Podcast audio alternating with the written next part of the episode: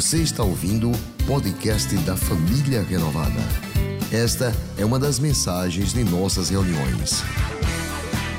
Se você não quer perder nada sobre o que acontece por aqui, siga @iprenovada nas redes sociais. Glória a Deus. Quem mandou largar a rede? Quem mandou largar a rede? Acho interessante a paz de Jesus a todos. Acho interessante como o Espírito Santo tem uma dinâmica tão linda. E nós precisamos aprender a sermos sensíveis à voz do Espírito Santo e percebermos a ação dele. Se nós estivermos atentos à ação do Espírito Santo, esta reunião vai ser totalmente diferente de qualquer outra reunião que a gente possa participar. Se nós estivermos neste lugar sem a percepção do Espírito Santo, entendendo como o Espírito Santo trabalha, essa reunião vai ser igual a qualquer outra, você vai entrar e vai sair do mesmo jeito, por exemplo. Desde o início deste culto, Deus está nos falando para nós avançarmos, acreditarmos, irmos em frente, não desanimarmos. E aí o Ministério de Louvor vem e canta essa canção, que já estava preparada, e Deus coloca no meu coração quatro, quatro palavras para aqueles que se encontram desanimados. Então, quando é que a gente larga? Põe no telão, gente, o tema da mensagem. Não tem ainda? Não tem ah, como é que chegou? Quatro palavras de Deus aos desanimados. Quando a gente desanima, a gente solta. Você já viu gente que desanimou do casamento? E aí não briga mais.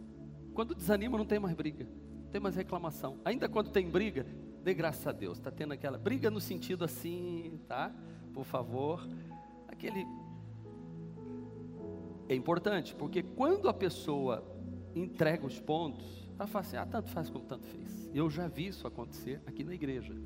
Você vai trabalhando com um casal, eles discutem, um fala e o outro fala e tal. Não, ela está errada, ela está errada. Calma, vamos orar. A gente ora. Outra reunião.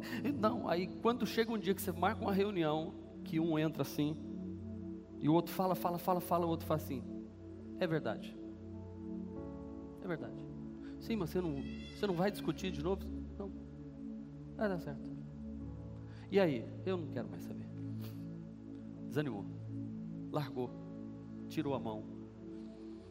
Então eu tenho certeza que na manhã de hoje, o Espírito Santo nos reúne neste lugar para que quando vier uma circunstância ou uma situação, em qualquer área da nossa vida, em que a gente pense assim, desanimar, a gente possa lembrar dessa palavra e dizer assim: Deus continua sendo Deus. E mesmo que você já tenha passado por alguns processos e você está vivendo um novo tempo da sua vida, o Espírito Santo quer falar com você hoje para que você, agora, nesse momento da sua vida, você olhe para frente e diga assim: os melhores anos da minha vida ainda estão por vir.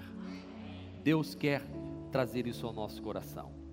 Uma das coisas importantes para a gente manter comunhão com o Espírito Santo é a vida de oração da vida de leitura da palavra, de comunhão com Deus. Eu quero é, dar a você uma sugestão de um livro do Bill Johnson. Eu tive o privilégio de conhecer Bill Johnson lá em Brasília, estive ao lado dele, ah, ouvi as mensagens que ele pregou e uma coisa que eu gostei na vida de Bill Johnson é que ele é apaixonado pelo rei Ezequias também. Ele pregou a mensagem sobre o rei Ezequias e eu fiquei assim, uau! tudo que ele foi falando, eu falei assim: Deus já falou comigo, Deus falou isso comigo, Deus falou isso comigo. Aí chegou numa parte que ele entrou numa área tão linda que eu falei assim: Uau, isso eu ainda não tinha percebido na vida do rei Ezequias. Esse livro, uh, Um Convite Diário à Amizade com Deus, falando sobre essa aliança com Deus, e diz aqui: ó, Seu acesso diário aos propósitos, criatividade, sabedoria e poder que vem dos céus. Quando as pessoas estão apaixonadas, elas sonham juntas o mesmo acontece com o seu relacionamento com Deus. Ele deseja compartilhar com você os segredos do seu coração, pensamentos, planos e propósitos. O Criador dos céus e da terra quer sonhar com você. É uma leitura diária, são 365 reflexões. Ótimo para você já adquirir esse livro e começar 1 de janeiro, 2 de janeiro, 3 de janeiro, 4 de janeiro, 5 você vai criar o hábito de acordar, já pegar do lado da sua cama, ler a reflexão do dia. Deus vai falar com você naquele texto, você vai fazer uma oração e durante o dia você vai perceber, o Espírito Santo colocou aquela palavra para o teu coração naquele dia. Por favor, não comece o seu dia sem antes parar alguns minutinhos para agradecer a Deus pela noite que passou, para fazer uma oração, para ler uma reflexão e ler um texto da palavra de Deus. Aqui indica vários textos para você ler da Bíblia. Fazendo isso um mês, todos os dias fazendo isso, você vai perceber que no segundo mês, o Espírito que está em você, o Espírito Santo de Deus que está em você e o seu Espírito vão desejar aquela porção diária da palavra de Deus. Você não vai conseguir sair de casa, vai virar um hábito e você vai sentir necessidade de ler a palavra, fazer uma oração, porque as experiências com Deus serão maravilhosas nestes dias em que você estiver fazendo isso. Então procure no nosso Renault Store, nós temos este livro. A pastora Cláudia não está conosco, ela está com, ministrando em Vitória da Conquista, no super congresso, foi para ministrar no sábado à tarde, mas chegou na sexta, e aí faltou a preletora e disseram, pastora, a senhora pode pregar? Ela disse, eis-me aqui. E aí Deus usou ela já na sexta noite, no sábado à tarde, e agora estão retornando para Aracaju com um grupo de mais 12 irmãs. Eu falei assim: ah, reuniu 12 discípulos para ir com você, né? 12. Falei tem que ter um Pedro, tem que descobrir quem é o Judas. Não, deixa para lá. Não, não, não, não, não falei nada disso. Aqui veio na cabeça agora. Não falei, por favor, depois as irmãs chegam aqui. Não, não, é 12 depois do Judas. Pronto. Já é Jesus ressuscitado, é o período da igreja. Bom, quatro palavras de Deus aos desanimados. Eu sei que você não está desanimado. Eu, eu, eu sei que você não está desanimado. Mas essa palavra é quando o desânimo quiser chegar. Talvez você esteja aqui desanimado hoje também. É possível. É possível que você seja um cristão atravessando um momento difícil da sua vida e Deus está dizendo para você: essa palavra é para você. Eu quero tomar por base o livro do profeta Ageu. O profeta Ageu é um profeta que profetiza finalzinho do Velho Testamento. Se você vai procurar na sua Bíblia, você vai lá para o final do Velho Testamento. Ele é considerado um dos profetas menores, não por causa da importância do que ele falou, mas por causa do livro que é pequeno. profeta Ageu. E ele está profetizando num período de Israel em que Israel está reconstruindo o templo de Jerusalém que foi destruído por Nabucodonosor quando invadiu Jerusalém, e o povo de Israel passou 70 anos lá. Depois de 70 anos, eles voltam sob a liderança de Neemias e de Esdras, reconstrói o templo, mas nessa reconstrução do templo eles desanimam, eles cansam, e aí para. O profeta Ageu vem nesse período. Então tem quatro palavras de Deus que veio ao profeta Ageu e que estas quatro palavras servem muito bem para nós nos dias de hoje. Diz assim: no primeiro dia do sexto mês do segundo ano do reinado de Dario, a palavra do Senhor veio a Ageu, ao governador de Judá, Zorobabel, filho de Sealtiel. E veio também a palavra ao sumo sacerdote Josué, filho de Zadok, dizendo: Primeira palavra, assim diz o Senhor dos exércitos: Este povo afirma: ainda não chegou o tempo de reconstruir a casa do Senhor por isso a palavra do Senhor veio novamente por meio do profeta Ageu. Acaso é tempo de vocês morarem em casas de fino acabamento, enquanto a minha casa continua destruída? Agora, assim diz o Senhor dos Exércitos: Vejam onde os seus caminhos o levaram. Vocês têm plantado muito e colhido pouco. Vocês comem, mas não se fartam. Bebem, mas não se satisfazem. Vestem-se, mas não se aquecem. Aquele que recebe salário recebe-o para colocá-lo numa bolsa furada. Essa foi a primeira palavra. Segunda palavra, Ageu 2. No vigésimo primeiro dia do sétimo mês veio a palavra do Senhor por meio do profeta Ageu. Pergunte o seguinte ao governador de Judá, Zorobabel, filho de Seatiel, e ao sumo sacerdote Josué, filho de Zadok, e ao restante do povo: Quem de vocês viu este templo em seu primeiro esplendor? Comparado a ele, não é como nada o que vocês veem agora? Coragem, Zorobabel, declara o Senhor. Coragem, sumo sacerdote Josué, filho de Zaodaque, coragem ao trabalho, ó povo da terra, declara o Senhor, porque eu estou com vocês, declara o Senhor dos exércitos. Posso ouvir um amém?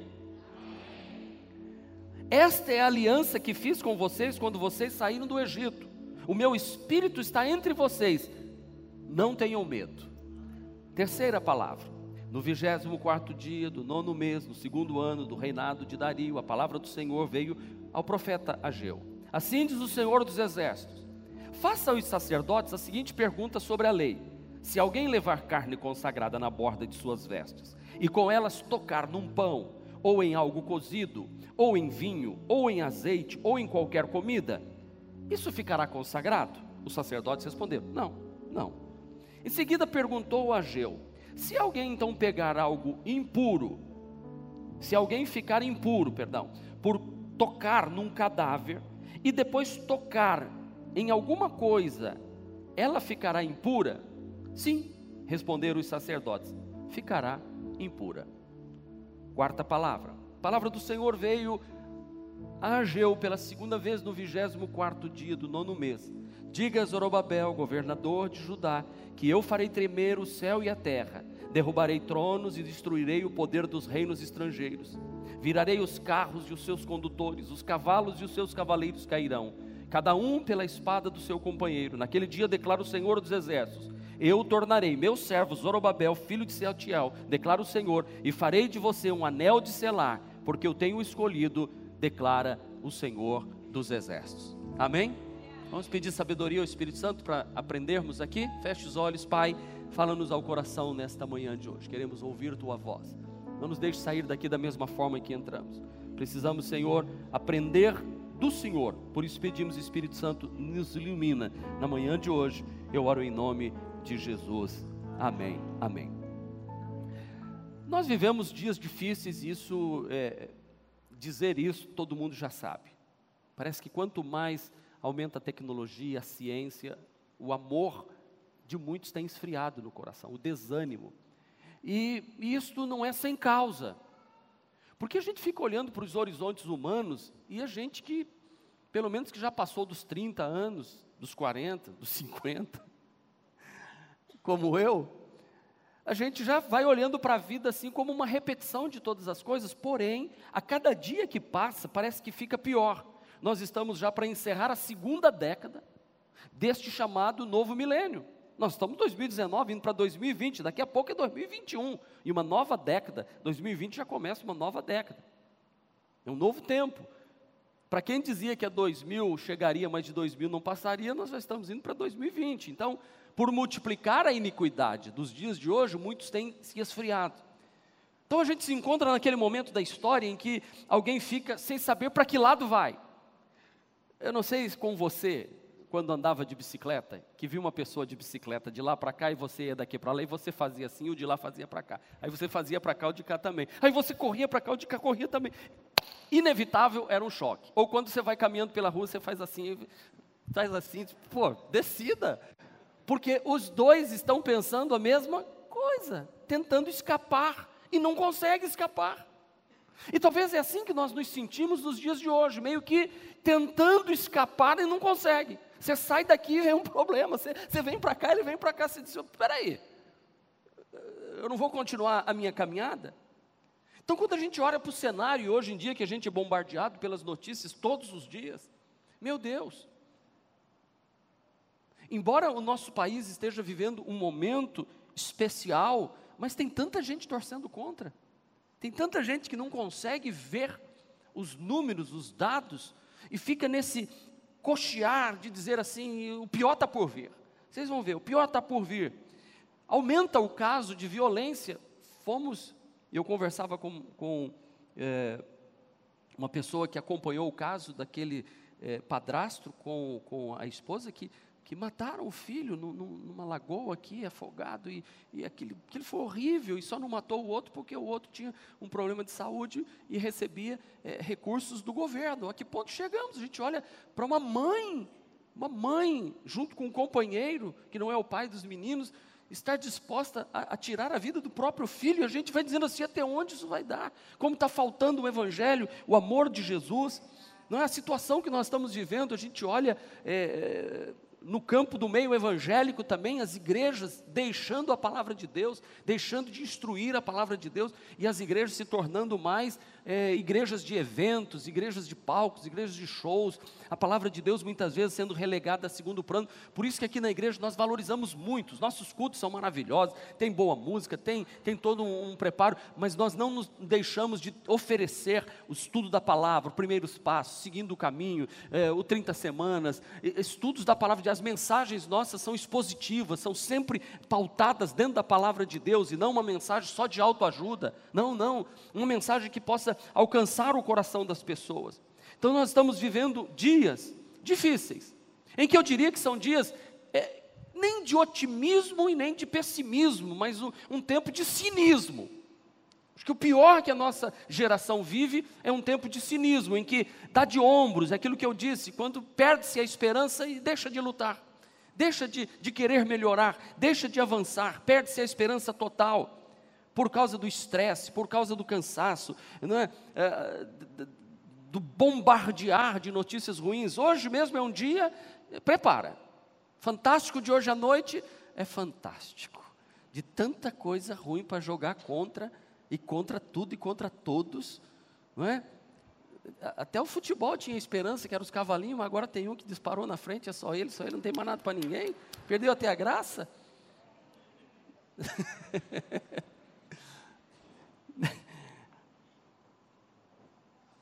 Mas eu não posso deixar de falar também das igrejas evangélicas, um pouco sobre isso também, de, de quantos pastores que estão à beira de colapso, quantos suicídios acontecendo no meio cristão, irmãos. Parece que como uma válvula de escape, um desânimo total tomando conta das pessoas. E o apóstolo Paulo diz que estes dias chegariam, quando você olha para 2 Timóteo capítulo 4, versículo 3, diz que os homens correrão de um lado e para o outro, como quem tem comichão nos ouvidos, querendo ouvir alguma coisa, querendo receber uma direção. E a palavra de Deus está escassa, está se tornando rasa.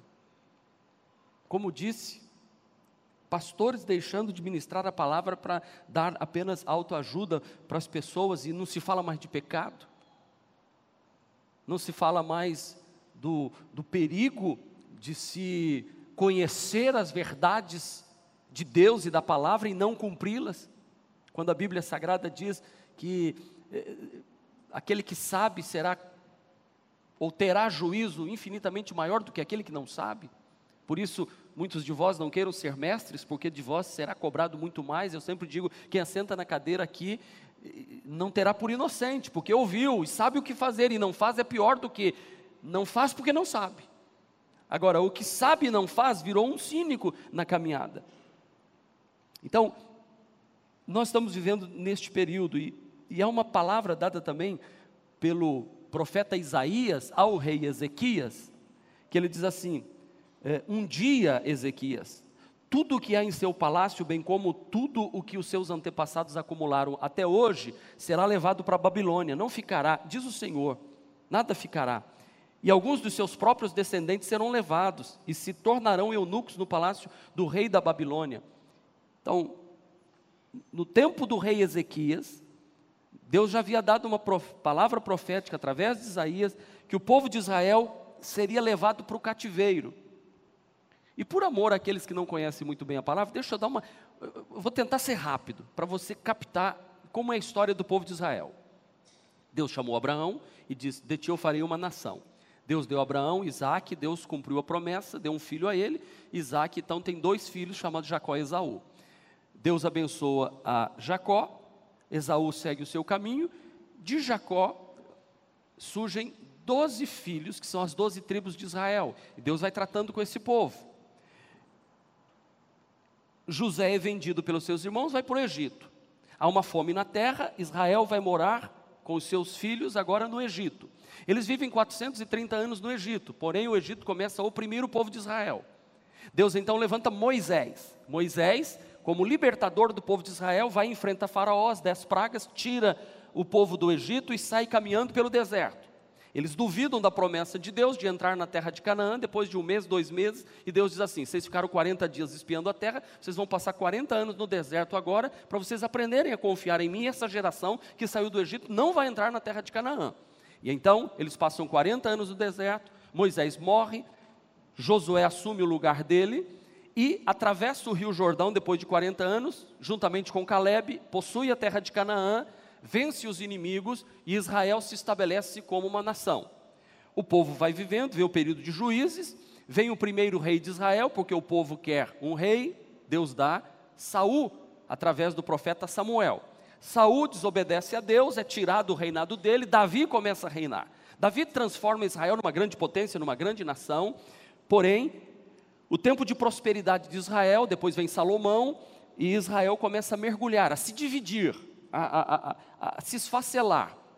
O filho, os filhos de, de Salomão, chamado Roboão, que assume o reinado, ao invés de continuar no caminho do pai dele, ouvindo os mais velhos, estraga tudo e Israel é dividido em Israel do sul, que fica duas tribos, a tribo de Judá, e Israel do norte. Aí irmãos começam a brigar com irmãos. Dez tribos chamada Israel do norte e duas tribos chamadas Israel do sul. Deus tem uma aliança com Israel do sul, onde está Jerusalém.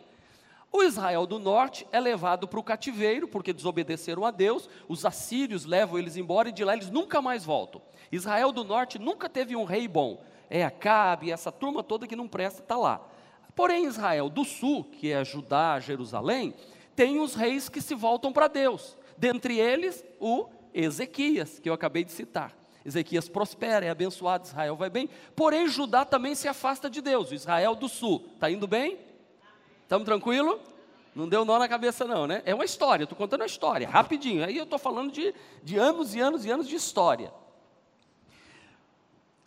Nabucodonosor vem e invade Jerusalém e agora leva cativo também o Israel do sul limpa, destrói o templo de Jerusalém, tira o ouro, leva tudo embora, e essa palavra que eu acabei de ler. Eles passam 70 anos no cativeiro babilônico, voltam agora para Israel através de Neemias, você encontra o livro de Neemias e Esdras, e aí vem profetas do Senhor falando para este povo restaurar e reconstruir o templo, porque o Senhor vai se manifestar no meio deles. É nesse período que vive o profeta Ageu. Porque o povo nesse período está vivendo um tempo como nós estamos vivendo hoje, de desânimo, de cansaço, de uma apatia, de cinismo, sabe, que, que dá de ombros para a vida, faz as coisas e não está nem aí, é cara de pau. É como aquela história do camarada que estava no, no ponto de ônibus. Chegou no ponto de ônibus com um botijão de gás e colocou no chão. Dali a pouco ele olha, cadê meu botijão de gás? O cara do lado grandão falou assim: é por isso que eu não deixo o meu no chão, o meu já está aqui no meu ombro. Destaque era o dele, ele tinha acabado de roubar. Por isso que eu não deixo o meu no chão. Pode ser que alguém pegue, o meu já está aqui no ombro.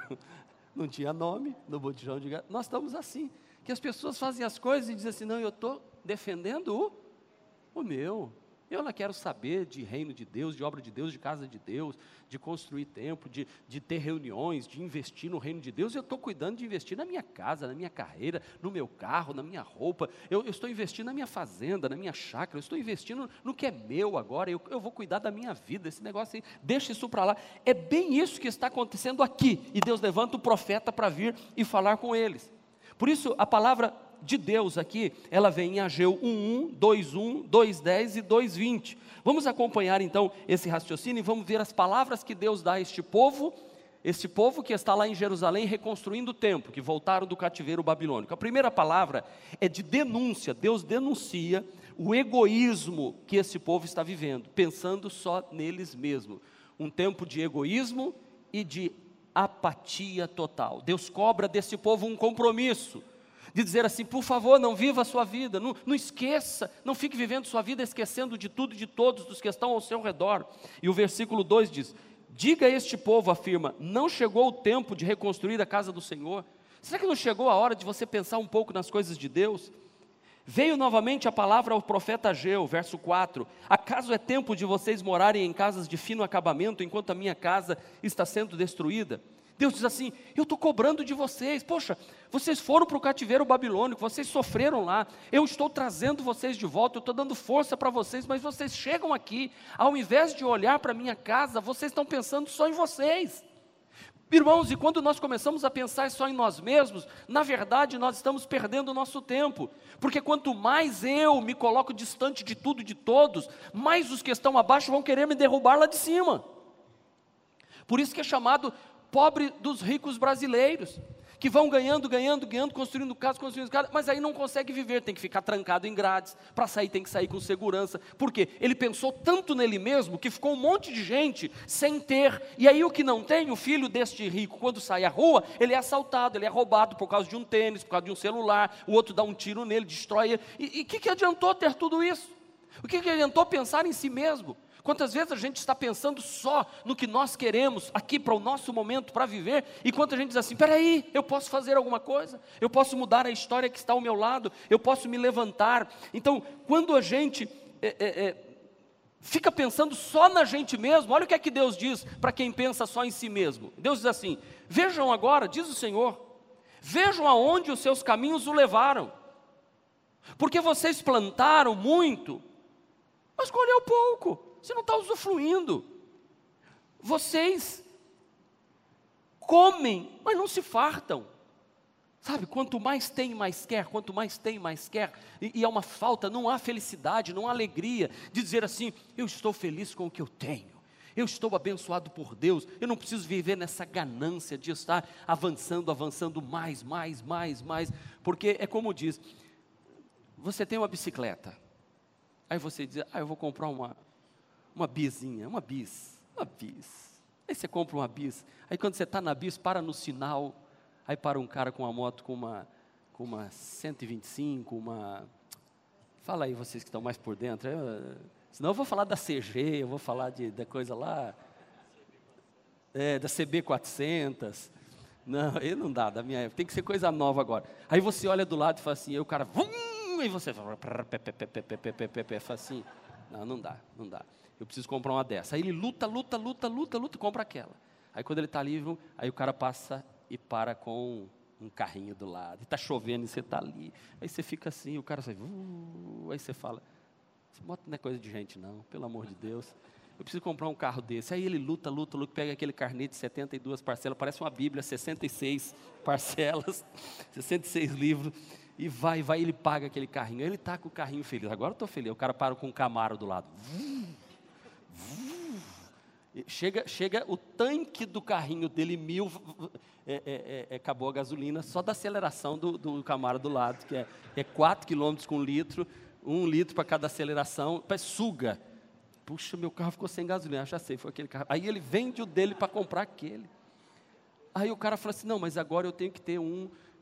E aí vai, assim é com casa, com roupa, com tudo. Nunca, sempre tem algo mais. E você, você entrar nessa roda viva, você não vai viver. Aí você vai ficar economizando e não vai viver, não vai vir para a casa de Deus, não vai servir a Deus, por quê? Porque eu nem o dízimo eu consagro à casa de Deus. Porque esse dízimo aqui eu vou pagar a parcela de um consórcio do meu carro. É que nem aquela historinha que o cara chegou, chegou para o outro e disse assim: Quero falar, você é dizimista na igreja? Sou. Você sabia que se você juntar o dízimo desses 30 anos que você está dando dízimo na igreja, você compra uma Ferrari? O cara falou: É verdade. Cadê a sua? Cadê a sua? É assim que as pessoas. Não, não entre nessa conta. É isso que Deus está cobrando. Você quer muito para você. Você está pensando muito em você. Você está pensando muito em você. Irmãos, e eu não estou aqui pregando pobreza. Eu estou aqui dizendo: pense em você sim, pense na sua família sim, pense em melhorar sim, pense em adquirir sua casa própria sim, pense em ter o seu, a sua mobilete, a sua moto, o seu carro, o seu camaro, o seu helicóptero, o seu avião. Pode pensar, não há problema nisso. Não há problema nisso. O problema é você colocar isso em primeiro lugar. A Bíblia diz: buscai o reino de Deus em primeiro lugar e a sua justiça, e todas estas outras coisas vos serão acrescentadas. Não faça disso o seu desejo total, porque senão você não vai viver feliz. Você, não, você, não, você vai ter tudo e não vai ter nada. Você não vai ter comunhão, você não vai ter irmão, você não vai ter pessoas ao seu lado. Vocês esperaram muito, mas veio a ser pouco. Deus não patrocina egoísmo, irmãos. Diga comigo, Deus não patrocina egoísmo. Por isso que o tema do, nosso, do ano da nossa igreja qual é? Eu não sou abençoado para mim, eu sou abençoado para os outros. Sabe, eu gosto daquela canção. Tudo que tenho, tudo que sou, e o que vier a ser, entrego a ti, Senhor. Todos juntos. Tudo que tenho, tudo que sou, e o que vier a ser, entrego a ti, Senhor. Nunca me deixes esquecer que tudo que tenho, tudo que sou, e o que vier a ser, vem de ti, Senhor. Amém. Amém. Por isso, querido, não perca a esperança. A pior coisa é quando a gente perde a esperança e deixa as coisas de Deus, deixa a casa de Deus, sabe, sirva ao Senhor. E não é a casa de Deus, permitam-me dizer, não é só pagar mensalidade ou dar oferta, é dar o seu dom e o seu talento. E eu pergunto, você tem dado seu dom e seu talento também para Deus? Você trabalha lá fora, mas pega a expertise que você adquiriu no seu trabalho lá fora e vem traz para dentro da casa de Deus e aplica isso na casa de Deus. É uma professora lá fora, vem aqui e quer ser professora também. E, e você lá fora é, é, um bom construtor, mas vem e ajuda aqui na, nas coisas da igreja. Isso é dar o seu dom. Você é um vendedor de seguro. Você fala, não, eu quero, através do seguro que eu trabalho, eu quero abençoar a igreja. Você mexe com o som, eu quero, eu quero ajudar o som para não dar microfonia na igreja. Eu, eu, eu, eu, eu... Uau! Chutou é gol. Você entendeu? aliás, o som está muito bom hoje, tá? Tá sensibilidade maravilha. Estão me ouvindo bem aí? Palmas para ele. Eu já elogiei. Eu já elogiei no começo do culto. Eu sou assim, eu chamo atenção quando está errado. Agora quando está certo, eu reconheço também. Glória a Deus. Glória a Deus. É bom demais. Percebe isso que eu estou ministrando hoje, que Deus está falando no nosso coração? Sabe, honra o Senhor. Deus está dizendo, é, é, é Acaso é tempo de vocês ficarem parados? Calma, gente, para de pensar só em si mesmo, isso não vai ser bom para vocês. Você vai ter, ter, mas não vai usufruir do que tem. Agora, com Deus, irmão, pode até estar faltando algumas coisas, mas não pode faltar Jesus na nossa casa, não pode faltar Jesus na nossa família. Sabe, Jesus sempre vai suprir nossa necessidade. Eu lembro daquela historinha de uma mulher crente que morava numa fazenda e o, o dono da fazenda era um, era um, um, um homem do mal do mal. Ele não temia Deus, não temia nada. E a mulher sempre orava a Deus e dizia assim: Deus, obrigado pelo alimento que o Senhor está nos dando. E o fazendeiro ficou com raiva. Vocês que Deus está dando coisa nenhuma, quem dá não sou eu. Eu é que dou de comer essa família. Pois agora, ó, corte o salário deles e não deixe eles pegarem nada da fazenda para comer. E a mulher continuou orando. Aí foi orando, Senhor, te louvo. E ele botava alguém para escutar a oração da casa. Escutar a oração da casa. E a mulher sempre, te louvo, Senhor, porque o Senhor tem dado a comida desse dia. Um dia a comida acabou. E o patrão ficou atento, ele falou assim: quando a comida acabar, e ela ficar orando a Deus, para Deus mandar comida para ela, vocês empurram a porta e servem o maior banquete para eles, total, e dizem: assim, quem mandou isso aqui foi o dono da fazenda e, e tal. E, e, diga a ela ainda assim, que, que eu estou dando mais do que Deus dá. Aí a mulher orou, um dia não tinha nada na mesa, ela sentou com as crianças em volta. O marido chegou do trabalho, deixa eu botar o marido na história também, porque senão essa mulher vai ficar sozinha.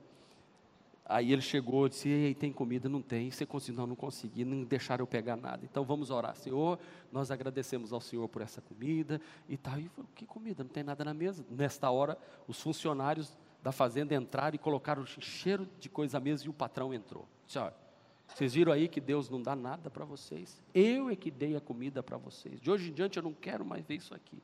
Aí, e ele, ele falou assim: Eu dei, e o diabo também para a senhora parar de crer em Deus. Aí a mulher olhou assim e disse: Não, meu patrão, quando Deus manda, até o diabo manda os servos dele vir botar comida na minha mesa. quando Deus manda, até o diabo manda os servos dele vir pôr comida na minha mesa. Sabe, você não precisa se preocupar, irmão. Deus está cuidando de tudo. Não perca a esperança. Provérbios 13, 12 diz: A esperança que se retarda deixa o coração doente, mas o anseio satisfeito é a árvore da vida. Diga, eu estou satisfeito. Aleluia, glória a Deus. Por isso, irmãos, não abram confiança Não abram mão da confiança que vocês têm, ela será ricamente recompensada. É o que diz Hebreus, capítulo de número 10, versículo 35. Digam comigo: Por isso, não abram mão da confiança que vocês têm, ela será ricamente recompensada. Oh, glória a Deus. Mateus 6,33, busque em primeiro lugar o reino de Deus. Segundo, segunda palavra, a palavra para que voltem a ter esperança. Ageu capítulo 2, versículo 1, diz assim: No vigésimo primeiro dia do sétimo mês veio a palavra do Senhor pelo profeta Ageu. Pergunte ao seguinte ao sacerdote de Judá e ao filho de Zorobabel, filho de Sealtiel, e ao sumo sacerdote Josué, filho de Zadok, e ao restante do povo: Quem de vocês viu este templo em seu primeiro esplendor? Comparado a ele, não é como nada o que vocês veem agora. Deus chamou o povo e diz assim: chama os mais velhos. Os mais velhos que conheceram o templo no, nos dias de Salomão. Vocês lembram do templo? Lembro. Era bonito, era. Pois é, isso que vai ser feito agora vai ser maior do que aquele. Isso que está aqui, sabe, ainda é pouco. O que Deus vai fazer é muito mais. O que, que, que isso fala ao meu coração? Deus está trazendo o quê? Esperança ao coração do povo. Para olhar para o amanhã e dizer assim: o melhor de Deus ainda está por vir. Você diz assim, pastor, nós fomos tremendamente abençoados na Barão de Maruim. Quem é do tempo da Barão de Maruim? Que os jovens sentavam na escada assim, eu para pregar andava assim, era apertado, tinha que servir ceia e proibia os irmãos de entrar, porque não cabia, era, é, cabia 300 pessoas, a gente botava 350, ficava assim, aquele ventilador lá na, na parede, um barulhão. Quem lembra desse tempo? Foi bom? Amém. Aí ontem alguém falou para mim assim, pastor, os cultos de quarta-feira, das quartas-feiras, estão iguais àquele culto. Eu falei, igual não, está muito melhor, porque naquele tempo eram as 300, agora a gente está reunindo quase mil pessoas dia de quarta-feira aqui, e está um mover de Deus neste lugar, no meio da semana. Eu estou pensando quando começar as férias, que todo mundo parar de faculdade, parou tudo, aí vai ser um mundo de gente aqui na quarta-feira que a gente vai ter que fazer dois cultos, talvez. Vai ter a tarde da vitória e a noite da vitória. E quem sabe amanhã da vitória, amanhã da vitória, tarde da vitória, noite da vitória, madrugada da vitória. Quem crê, a esperança, irmãos, aleluia. Vai ter uma nova geração vindo aí. Sabe, eu, eu, eu, eu quero ter essa esperança de olhar para frente, eu olho para a sua família também e digo se os melhores anos da sua vida estão por vir. Sabe, você viveu um tempo feliz aqui, pois o que eu tenho agora é infinitamente melhor para a sua vida. Se você confiar de todo o seu coração, se você confiar em Deus, os melhores anos, pastor, mas aquela empresa faliu que eu tinha, pois Deus vai dar uma outra melhor para você. Você diz, pastor, mas eu estava eu, eu, eu vivendo aqui e eu perdi esse emprego, irmão. Você perdeu? Não, foi tirado, porque Deus vai lhe dar uma coisa muito melhor. Mantenha esperança. Não olhe para trás achando, ah, eu era feliz, irmão. Você é feliz. Você será infinitamente mais feliz. Coragem, olha o que diz o versículo 4: coragem. Bota seu nome no lugar de Zorobabel. Coragem, Marcos. Vamos lá? Mais uma vez. Declara o Senhor. Coragem. Marcos, filho de Celso coragem ao trabalho, ó povo da terra, declara o Senhor, porque eu estou com vocês, declara o Senhor. Deus está conosco. Coragem. Foi isso que nós pregamos na quarta-feira. Quarta-feira nós ministramos. Eita, agora. Quarta-feira nós ministramos a palavra do Senhor e foi sobre isso. Aproveite a oportunidade. Coragem. Não fique esperando o movimento de água, vá em frente, o Senhor é contigo, porque diz assim o verso 5. Olha o verso 5. Esta é a aliança que fiz com vocês, quando vocês saíram do Egito. Meu espírito está entre vocês. Não tenham medo. Diga ao seu irmão, não tenha medo. Fala para o seu irmão, não tenha medo. O Senhor é com você. Aleluia. O que Deus está dizendo para nós é o seguinte: no que depender de mim, o teu amanhã está garantido. Dá um sorriso, por favor. Diga, Deus está dizendo assim para você: no que depender de mim, o teu amanhã está garantido, querido. Aleluia! Oh! Porque agora, agora vamos para o versículo 6 e 7. Eu vou, eu vou acelerar um pouco a mensagem porque eu quero terminar mais cedo hoje. Por quê? Por que tem que terminar mais cedo hoje? Não, né? vamos em frente então, vou desacelerar. Bora o versículo, o PowerPoint pode acelerar. Vamos lá, um, dois, três. Assim diz o Senhor dos Exércitos. Receba essa palavra para você, viu? Dentro de pouco tempo eu farei tremer o céu e a terra, o mar e o continente.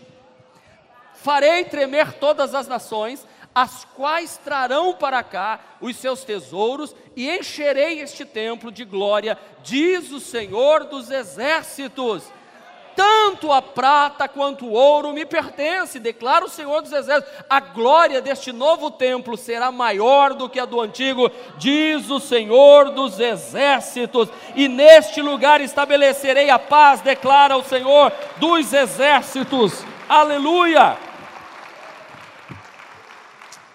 Então, meus irmãos, sabe o que a gente tem que fazer? Arregaçar as mangas e lutar. A esperança. Deus tem muito para fazer. Rapidamente, Ageu transmitiu sete promessas. Vixe, quando fala sete assim, o povo, meu Deus, lá vai sete agora. Eram quatro divisões, agora virou para sete. Mas é rápido, ó. Deus diz: Estou convosco, versículo 4. Meu espírito habita no meio de vocês, versículo 5. Abalarei o céu e a terra, versículo 6 e 7. Todas as nações virão a Israel, versículo 7. Deus promete riqueza, versículo 8. A sua glória encherá o templo, versículo 7. Deus lhe dará a sua paz, versículo de número 9. Ó, quanta promessa dentro de um só capítulo promessa, Deus dizendo assim: ó, eu quero que vocês se levantem, eu quero que vocês tomem posição, porque eu estou com vocês, vocês vão prosperar, eu vou abençoar vocês, eu tenho promessa, eu não mudei, eu continuo sendo o mesmo, e é por isso, irmãos, que eu olho para a família renovada e eu digo assim: os melhores anos desta igreja estão por vir, os melhores anos desta igreja estão para chegar, porque o Senhor é aquele que nos faz avançar em segurança e em confiança. Aleluia, glória a Deus. Por isso que Paulo diz: portanto, meus amados irmãos, sejam firmes e constantes, sempre abundantes na obra do Senhor, sabendo que o vosso trabalho não é vão no Senhor. Tudo que você está plantando, você vai colher. Terceira palavra de convocação. Deus diz assim: ó, estou com vocês, eu vou abençoá-los, tenho esperança, mas eu também quero que vocês organizem a vida de vocês. Tem que ter uma reforma, uma reforma ética no meio de vocês. Como é que vocês estão vivendo? O que é ser ético? É quando as minhas ações condizem com aquilo que eu falo.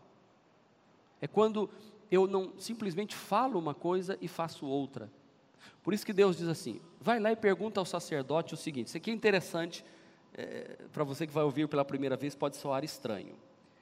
Olha aqui, eu vou ler, depois eu explico. No 24 dia do nono mês, do segundo ano do reinado de Dario, a palavra do Senhor veio ao profeta Ageu. Assim diz o Senhor dos Exércitos: Faça ao sacerdote a seguinte pergunta sobre a lei: Se alguém levar carne consagrada na borda da sua veste e com ela tocar num pão, ou em algo cozido, ou no vinho, ou em azeite, ou em qualquer comida, isso ficará consagrado? O sacerdote respondeu: Não. Em seguida perguntou a Ageu: E se alguém ficar impuro porque tocou num cadáver e depois tocar em alguma dessas coisas, ela ficará impura? Sim, respondeu o sacerdote: ficará impura. Deixa eu explicar para você o que, que, que, a pergunta que Deus fez. No altar de Deus, era um, o sacerdote tinha que estar totalmente puro para tocar nas coisas consagradas. E ele está dizendo assim: se uma coisa consagrada, consagrada, pura, limpa, tocar numa coisa impura, a consagração daqui passa para o impuro? Não. Aqui a consagrada fica impura. Aí ele inverte. Ele fala assim: mas e se pegar uma coisa impura então, e ela tocar numa coisa consagrada, vai ficar consagrado? Não. Vai ficar impuro o que é puro. Em outras palavras, o mal tem mais poder de influenciar do que o. Deixa eu agora trazer para os dias de hoje. Se eu estou cheio de saúde, malhando, meu, meu colesterol está em ponto, eu estou com o meu corpo, sabe, atlético, perfeito, né? Não estou falando de mim, não, estou me descrevendo, não, tá? Vamos, supor que eu esteja esbanjando saúde, né? Os níveis de testosterona tá, tá no ponto menino de 27, 25, 30 anos, estou em forma. E eu dou um espirro, eu passo tudo isso para o outro? Hã? O outro fica com o mesmo nível que o meu? Ou eu dou um abraço nele e falo assim, vem cá, e o meu suor encosta nele e fala assim, caramba, que suor, camarada, eu já estou aqui, chego emagreci, peguei músculo, fiquei assim, estou tô, tô uma maravilha, não preciso nem malhar. O que é bom encostou em mim e eu fiquei bom. É, é assim? Então, bora lá. O camarada está malhado, está com tudo em dia, está bacana. Aí vem uma pessoa doente, cheia de bactérias, cheia de vírus, tchum, espirra e abraça ele, e o suor dele escorre, o sangue dele cola no outro. O que, que acontece com o camarada que está bem? É isso a pergunta que fez. E o que, que isso tem a ver com a gente? Veja bem, não se misture com o mundo. Você vai ser contaminado. Não se misture com as coisas erradas. Você vai ser contaminado. Você não vai levar o bom para eles. Pastor, o que, que o senhor está dizendo? Sim. Cuidado com quem você anda. Com, cuidado com quem você se associa. Eu aprendi e tenho vivido isso, eu serei daqui cinco anos o resultado das pessoas com quem eu ando hoje. Se eu ando com gente para frente, gente para cima, gente saudável, gente inteligente, gente que estuda, marido que trata bem a mulher, pais que cuidam bem dos filhos, gente que me instrui para ir para perto de Deus, e eu ando com essas pessoas, daqui dez anos eu estarei igual a essa pessoa, tratando a minha esposa bem, cuidando da minha saúde. Agora, se eu começo a andar com gente eu não sei se essa expressão que eu vou usar, já que eu tenho dúvida, eu não vou usar. Relaxada. Eu começo a andar com um cara largado. O cara não barbeia, não toma banho. Vai ser difícil andar com uma pessoa assim, mas tudo bem. O cara é largado, o cara não arruma, não, não, não procura, sabe? Eh, não faz uma caminhada. O cara, sabe? Os negócios dele é tudo mal feito. Tudo escangalhado. Aí eu fico andando com essa pessoa, jantando com ela, saindo com ela. Daqui 10, 5, 10 anos eu vou estar do mesmo jeito. Por isso que eu só ando com gente bonita. Pode ver. Porque a boniteza dela vinha para mim, sabe? Eu passei a andar do lado da pastora, já tem 34 anos ali, ó, juntinho, não é? Maravilha. Até os filhos vão sendo abençoados, tudo. A igreja, 99% de vocês nunca tiveram na minha casa. Mas você tem ideia como é minha casa? Por ver a igreja? A limpeza da igreja, a maneira que a gente trata, como a gente faz. Você já tem ideia? Você entendeu? Porque eu preciso ser autêntico e não me misturar. Deus quer isso para nós. Não sente na roda dos escarnecedores.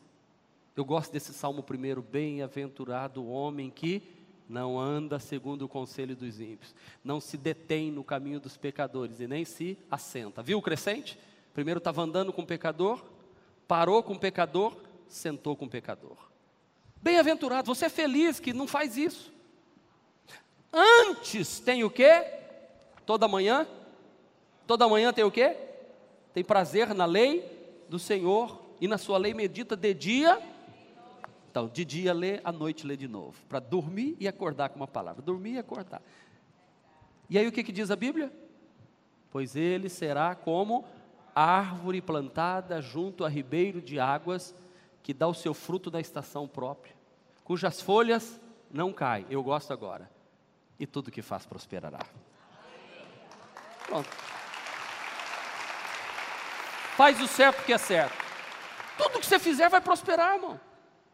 Irmão, a Bíblia não é um livro de bicho de sete cabeças, não. Deus só fala assim: faz o certo porque é certo, meu filho. Quando alguém disser assim, ah, o pastor da sua igreja proíbe, fala, não, o pastor da minha igreja não proíbe nada. Quando dizer, ah, mas a lei dos crentes proíbe, não, a lei dos crentes só tem uma lei dos crentes, é o amor. Essa é a lei dos crentes. Mas na sua igreja não proíbe nada. Pode dizer, na minha igreja pode, pode fumar maconha, pode tirar cocaína, na nossa igreja pode ser homossexual, pode ser prostituta, pode, vocês podem fazer o que vocês quiserem. Pode roubar? Pode. Pode matar? Pode. A igreja não proíbe nada. Vixe, pastor, já estou indo embora agora. Que nem quarta-feira, eu preguei um negócio aqui, um povo desceu e foi embora. É bom, pode mesmo, não tem problema não. Pode. Estou dizendo pode. Pode trair a mulher? Pode. Pastor, não fala um negócio desse. Pode assaltar a geladeira e comer o pudim? Pode. Pode. Mas eu prometo que não, não vou mais. Você vai fazer de novo. Pode que, que você não faz? Porque eu não quero desgraça para a minha vida. Porque eu não quero nada que vai destruir a minha felicidade. Eu quero andar com aquilo que Deus disse para eu andar direito, porque não é que Deus quer me privar. Aquela música do Roberto Carlos está errada. Será que tudo que eu gosto é imoral, é ilegal ou engorda?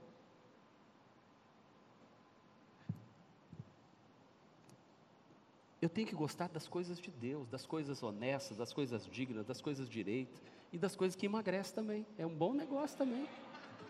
Sabe? Não, não, é, é, claro. Por que, que a coisa vai caminhando para um, lado que a gente vai ficando doente, vai ficando cheio de, de, de, de doença para todo lado, porque você não cuidou do seu organismo. Mesmo cuidando, ainda tem o risco de acontecer um probleminha no meio do caminho, então faz o certo, porque é certo. Agora, quando você anda com Deus, tudo que você faz prosperará. É isso que Deus está dizendo.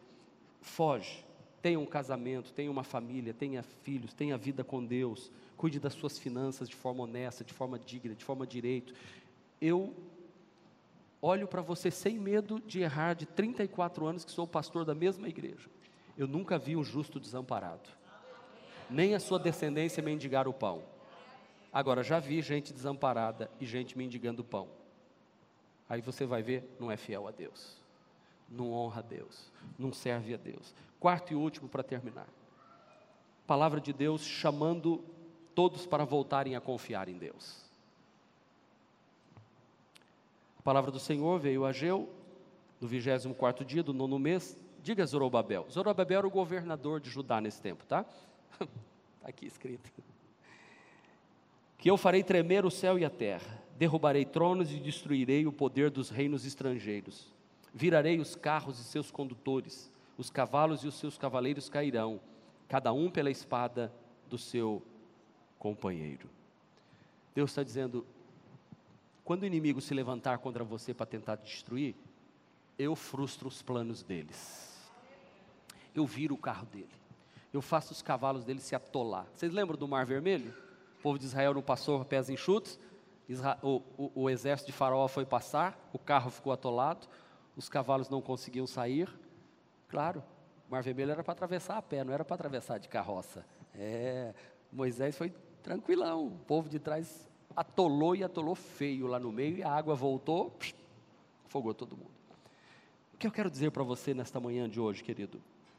Que Deus quer que você confie nele, ainda que você esteja atravessando um momento difícil. A palavra de esperança para o seu coração na manhã de hoje é essa. Porque diz 2 de Crônicas 16, 9: Porque quanto ao Senhor, os seus olhos passam sobre toda a terra para mostrar-se forte com aqueles cujo coração é perfeito para com Ele. Os olhos de Deus estão olhando. Hoje os olhos de Deus estão passando sobre aqui, procurando aqueles cujo coração estão voltados para o Senhor. Os olhos de Deus estão olhando para mim que estou pregando essa mensagem. Deus pode dizer assim: estou vendo, Marcos, estou vendo você. E eu quero abençoar sua vida. 1 de Pedro 3,12, porque os olhos do Senhor estão sobre os justos, e os seus ouvidos atentos às suas orações, mas o rosto do Senhor é contra os que fazem mal. Portanto, é manhã de analisarmos, eu e você, o que temos feito com a nossa vida. Quais palavras têm habitado o nosso coração? Deus está chamando eu e você. Deus está nos chamando para vivermos segundo a Sua vontade, porque você é um escolhido de Deus. Diga, eu sou um escolhido de Deus. Deus me escolheu, Deus me elegeu desde antes da fundação do mundo. Aleluia. Olha a palavra do profeta Ageu para o governador de Judá. Ele diz assim: Naquele dia declara o Senhor dos Exércitos: Eu tomarei o meu servo Marcos. Põe seu nome aí, põe, põe. Eu tomarei meu servo Marcos, filho dos céus, declara o Senhor, e farei de você um anel de selar, porque eu tenho te escolhido, declara o Senhor. Você é um escolhido de Deus para viver uma vida de vitória. Aplauda o Senhor bem forte. Fica de pé. Eu quero fazer uma oração por você na manhã de hoje. Deixa o egoísmo, deixa o desânimo, Volte a ter esperança, segundo a palavra. Estou recapitulando tudo que eu falei até agora. Capta isso. Volte a ter esperança. Tenha uma reforma ética na sua vida. Que os seus atos condigam com o que você fala e com o que você abraça como verdade para a sua vida. Volte a confiar em Deus. Volte a orar. Volte a dizer: Senhor, eu não vou desanimar, não. Eu vou manter minha vida santa diante do Senhor. Eu vou me manter puro diante do Senhor. Porque eu sei que há recompensa para aqueles que esperam em Ti. Eu sou um escolhido de Deus. Diga: Eu sou um escolhido de Deus. Eu sou um abençoado de Deus. Curve sua cabeça e feche seus olhos nesta hora. Não desanime. Este foi mais um podcast da Igreja Presbiteriana Renovada de Aracaju. Favorite e compartilhe essa mensagem com outras pessoas.